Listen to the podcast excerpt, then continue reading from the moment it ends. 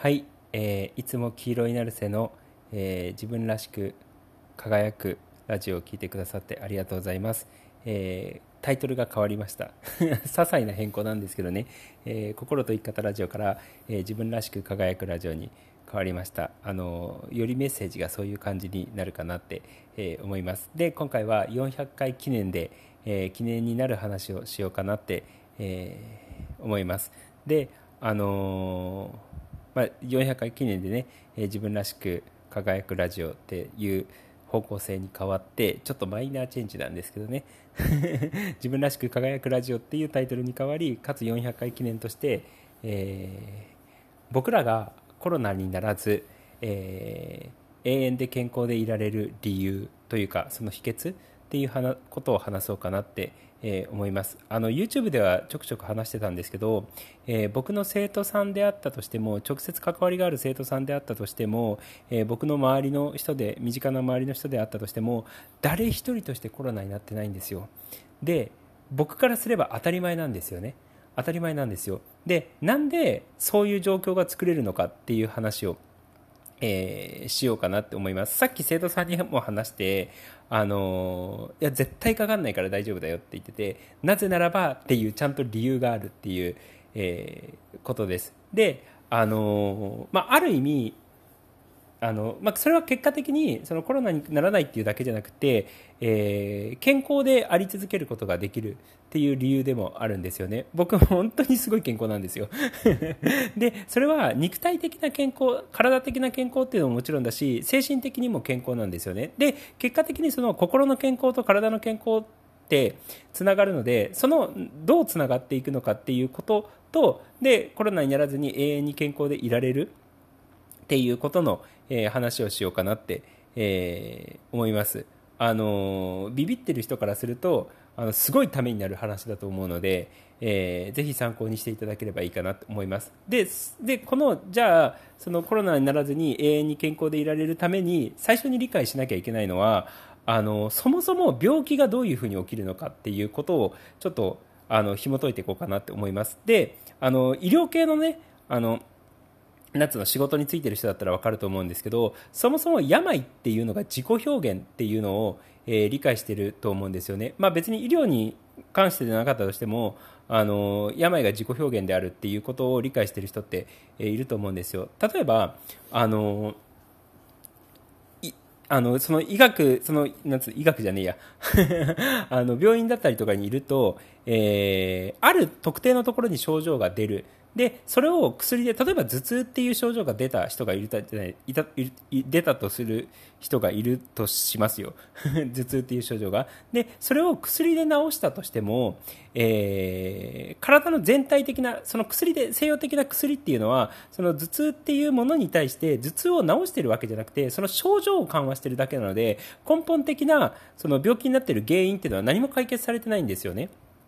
そう。であのただ症状を抑えているだけっていう状態なんですよ。でそういうふうにあの病気であの病院でお薬を処方してもらうと、えー、病気が治ってるわけじゃなくて症状を緩和してるだけなので結果的にその頭痛が一時的に治ったように治ったように思えたとしてもあの別のところでねなんつうのあの悪い症状が出るんですよ。そう。だからあの最初はその頭痛として頭に症状が出てたとしてもそれを薬で抑えたとしても今度は胃が痛くなってくるとか、えー、もしくは体の違うところに症状が出てしまうっていうことなんですよね。そう何かしらの、えー、悪いその1個の症状を抑えたとしても違うところで何かしらの悪い部分が出てきてしまう。それは、えー、なんでそういうことが起きるのかっていうとそもそも人間の体一つその全体として病っていう状態がえー、生まれててそのぜ体全体として病っていう状態が生まれてるとどっかで頭痛だったりとか胃だったりとか、えー、腰だったりとか心臓だったりとか分かんないんですけども体のどっかでその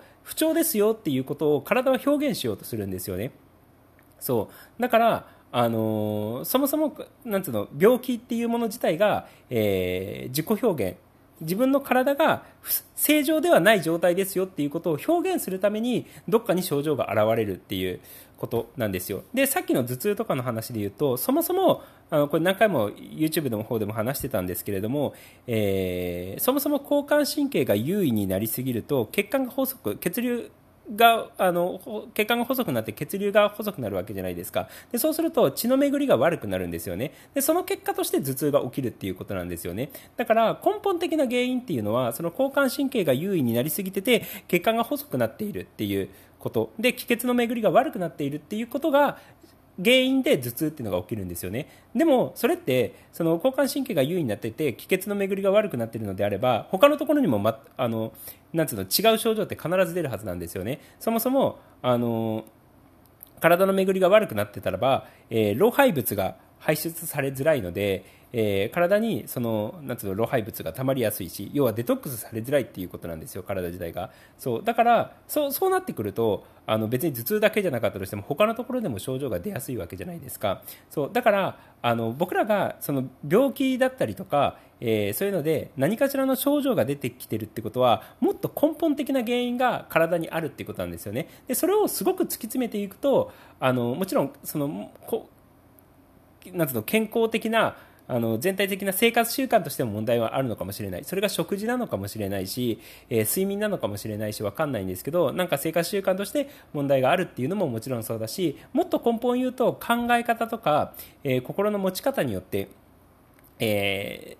ー、肉体の状態って変わってくるわけじゃないですか。今の話で言うと、えー、交感神経が優位になりすぎることによって血管が細くなる。血管が細くなって気の気血の巡りが悪くなることによって頭痛だったりとかデトックスが上手にされないとか新陳代謝上手にされないとか、あのー、っていう問題がもしくはあの寝てる間に成長ホルモンがちゃんと出ないとかっていう問題が起きるわけじゃないですか。でもってことは交感神経が優位になってて緊張状態にあることが根本的な原因なわけですよね。でその交感神経が優位になりすぎてて緊張状態になっているっていうことはもっと原因をたどると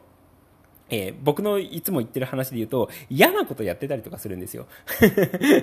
嫌なことやってたりとかして無理してると交感神経が優位になりやすい。で優位になってくると、えー、体に、えー、何かしらの症状として出るっていうことなんですよね。そう。で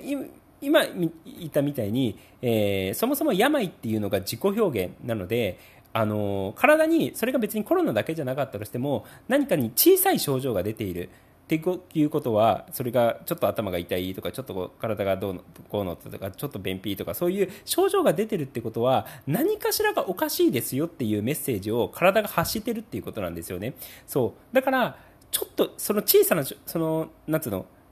大病になる前に大きな状態になる前にそのちょっとした体の変化に気づくってことがめちゃめちゃ大事なんですよ。でちょっとした体の変化に気づいたらばあわたその体が何かしらのメッセージちょっとなんかおかしい状態ですよっていうことを体がメッセージを送ってくれているっていうことなのでそうその時点でちょっと異変に気づいた時点で何かしらを変えるっていうアプローチをする必要があるんですよ。でそれが自分の考え方なのかもしれないし生活習慣なのかもしれないし、えー、なんかわかんないんですけど何かが間違っているので、えー、体にその病なんかはどどっかが痛いとかっていう症状が出てしまうっていう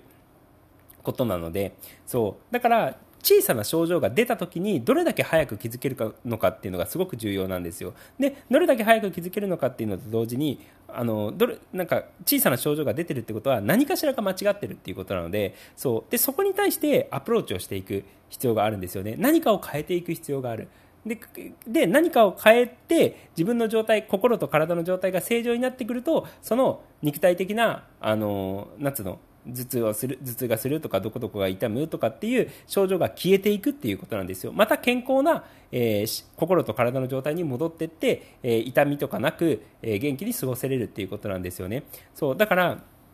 まず健康とその体が病気になっていくプロセスの中で、え、どっかに症状が出てるっていうことはもっと根本的に何か違いますよ。ライフスタイルの何かが違いますよ。もしくは考え方の何かが違いますよ。あり方の何かが違いますよっていうメッセージを送ってるっていうことをちゃんと理解するといいかなって思います。でそれがまず1個。でそうすると極力早く気づいた方がいいわけじゃないですか。自分の体の異変だったりとかに早く気づけば気づくほど大事に至る前に早くアプローチをすることができるのでだから逆に言うと体に対して鈍感になってはいけないんですよね。体に対して鈍感ここどこどこが痛いとかっていう症状が出てるのにもかかわらずそこに対して鈍感になるとあの夏の？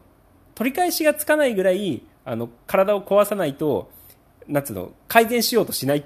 人っていうことになってしまうわけじゃないですか。そう。だから逆に言うと早く気づいてちょっとした症状がある時に早く気づいてあ体がメッセージを何か出してくれている。何かが今の自分の何かが違うからこうアプローチを変える。それが心の在り方なのかもしれない。生活習慣なのかもしれない。分かんないんだけど何か変える必要があるなっていうことを、えー理解して、えー、それを実際にやっていくといいかなって思います。で、さっき言ったみたいに、あのー、その何かしら変えるっていうのは、大体の場合が、もう、あの最終的に言うと心まで絶対やっぱ入ってくるんですよ。肉体的な股関神経が優位になっているとか、えー、体がその気血が詰まっているっていうのは股関神経が優位になって気血の巡りが悪くなっているってことはその交感神経ってことはあの必ず心の在り方、えー、何か我慢してたりとか無理してたりだったりとか、えー、ネガティブな感情っていうのが多い状態になってくるとそういう風になってくるのでってことはありがとうワークやろうとか 嫌なことやめて好きなことやろうっていうその僕がいつも話していることにつながってくるんですよね。そうだからだから逆にある意味僕が直接関わっている生徒さんとかに関してはあのー、コロナに1人もなってないんですよね。そういうところがあの基本的にやっぱできてるので。そう。であの特に僕のの近くに、えいる人っていうのはそういうのが以前よりも敏感になるはずなんですよね。心の変自分の心がどういうふうに反応するのかっていうことだったりとか、えー、体がどういうふうに反応するのかっていうことに対してすごく前よりも繊細に敏感に感じられるようになるのでだから改善のアプローチが早くなるはずなんですよ。あ心がこういうふうに言ってるとかあ体にこういう症状が出たっていうところに敏感に気づいてじゃあ違うことをやろうとかああしようこうしようっていうふうに改善していくことができるのでそうだからあの大事に至る前にすぐ健康状態というか元の正常の状態元のあの正しい生き方って言ってるのかなっていう状態に、えー、戻っていくことができるんですよね。そうだからある意味そのコロナにならずに永遠に健康で居続けるためにその体になんかネガティブな症状が出た時っていうのは極力早くそれを気づいてあげてあ何かを変える必要があるってまず認識してあげる。で具体的に何を変えるのかっていうのはちょっとそれぞれ違うんですけどでも大体の場合は無理しないって。無理せずに 無理しないっていうことだったりとか、えー、ポジティブな気持ちを持つ。それこそあの言霊ワークやるとかっていうことが、えー、すごく重要になってきます。であのまあ、でもそういうことですね。あのでそうすると、えー、自分自身が健康でいられるいつも元気でいられるっていうのももちろんだしそもそも病気知らずな状態になるのででそれは体が元気になっていくっていうのももちろんなんですけれども、えー、同時に心も元気になっていくっていうことなので心と体はつながっているのでね、うん、そうだから体にアプローチしてもいいし心にアプローチしてもいいんですけれどもでも結果的にあの体にアプローチすれば心の状態も変わってくるし自分の選択も変わってくるかなって思います。あの A をしようか B をしようかってなった時により無理のない方というか自分が自然体でいられる方というか、えー、今平たく言うとあの嫌なことやめて好きだなっていうふうに思える方向にちゃんと進めるかなっていうふうに思えるのでそう。だそういった意味でねえー、今言ったみたいにその体に何かの症状が出たってことは、えー、体が何かしらのメッセージを送っているっていうことに気づいていただければいいかなって思います。で極力早く改善のアプローチをする。何かあ間違何か間違った方向にちょっと進んでるんだなって思ったら極力早くあの何かを変えていく、えー、それは僕が言っているいつも言っているような心にアプローチするワークの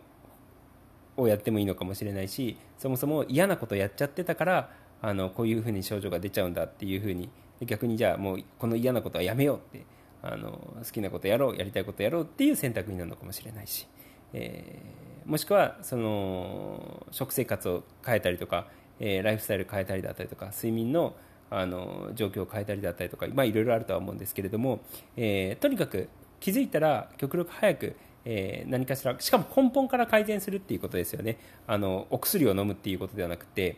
あのお薬は本当になんつうの対処療法でしかないので根本的な原因は残っちゃってるのでそう。だからその根本的な原因を解決するために、えー、自分の心の在り方考え方、えー、生き方に働きかけてもいいしライフスタイルそのものあの生活習慣食事とか睡眠だったりとか、えー、そういうところにも働きかけてもいいとは思うんですけれどもただ、まあ、そういう感じで気づくことの方が重要なのであなんか変な方向進んだなっていうことに気づいた気づ気づく早く気づいてあげることの方が重要なので、えー、それに早く気づいて、えー、何かしらを変えていく体からのメッセージをちゃんと受け取って何かしらをすぐ改善していくっていうことをぜひやっていっていただければいいかなって、えー、思います。で正しい方向に大体進んでると無理のない生き方をして、えー、ポジティブな心とかあのありが嬉しい楽しい幸せありがとうっていう心にあふれているような生活をしているとそもそも人間って元気でいられるので 病になる必要がないんですよそういう人って。そう何も間違ってない生き方をしているので。そうあのー、言ってしまえばその病になりやすい生き方をしている人っていうのは何かが間違っている人生と方向性としてね何かが間違っている方向に進んでいるっていうことをちょっと頭に置いとくといいかなって思います。であのある意味正しい方向に進んでってると常に元気みたいな。心も体も常に元気よっていう状態が維持できるので。そう。あのちょっとこ今の話をね頭に入れといていただけるといいかなって、えー、思います。そんな感じです。あのぜひねあの常に心も体もすこぶる健康で、えー、過ごし続けていっていただければいいかなって、えー、思います。そんな感じです。ということで、えー、今日も黄色いなるせの自分らしく輝くラジオを聴いてくださってありがとうございました。じゃあねありがとう。またね